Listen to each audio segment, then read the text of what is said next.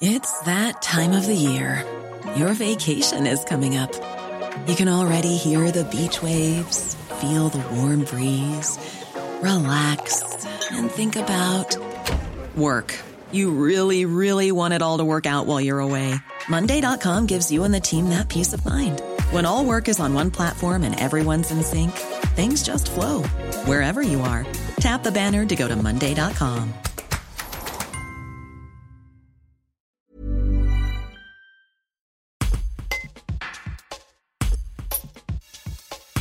Paul Genevet a souvent raconté à sa fille Anne l'expérience unique que représentaient les JO. On lui a demandé ce que ça faisait d'être la fille d'un médaillé de bronze aux Jeux Olympiques.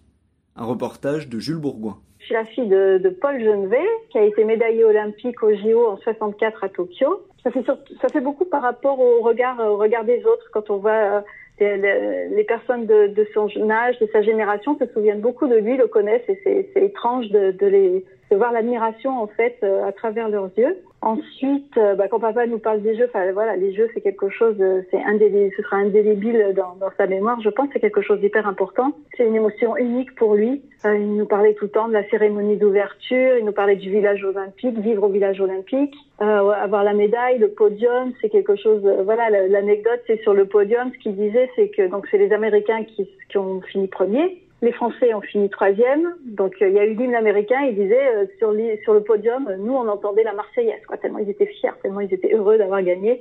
Voilà, je pense que c'est, des émotions qu'il a vécues que peu de gens, peu de gens vivent dans leur vie. et même à l'époque, c'était même pas retransmis en direct. ses parents ont, ont, entendu la course à la radio.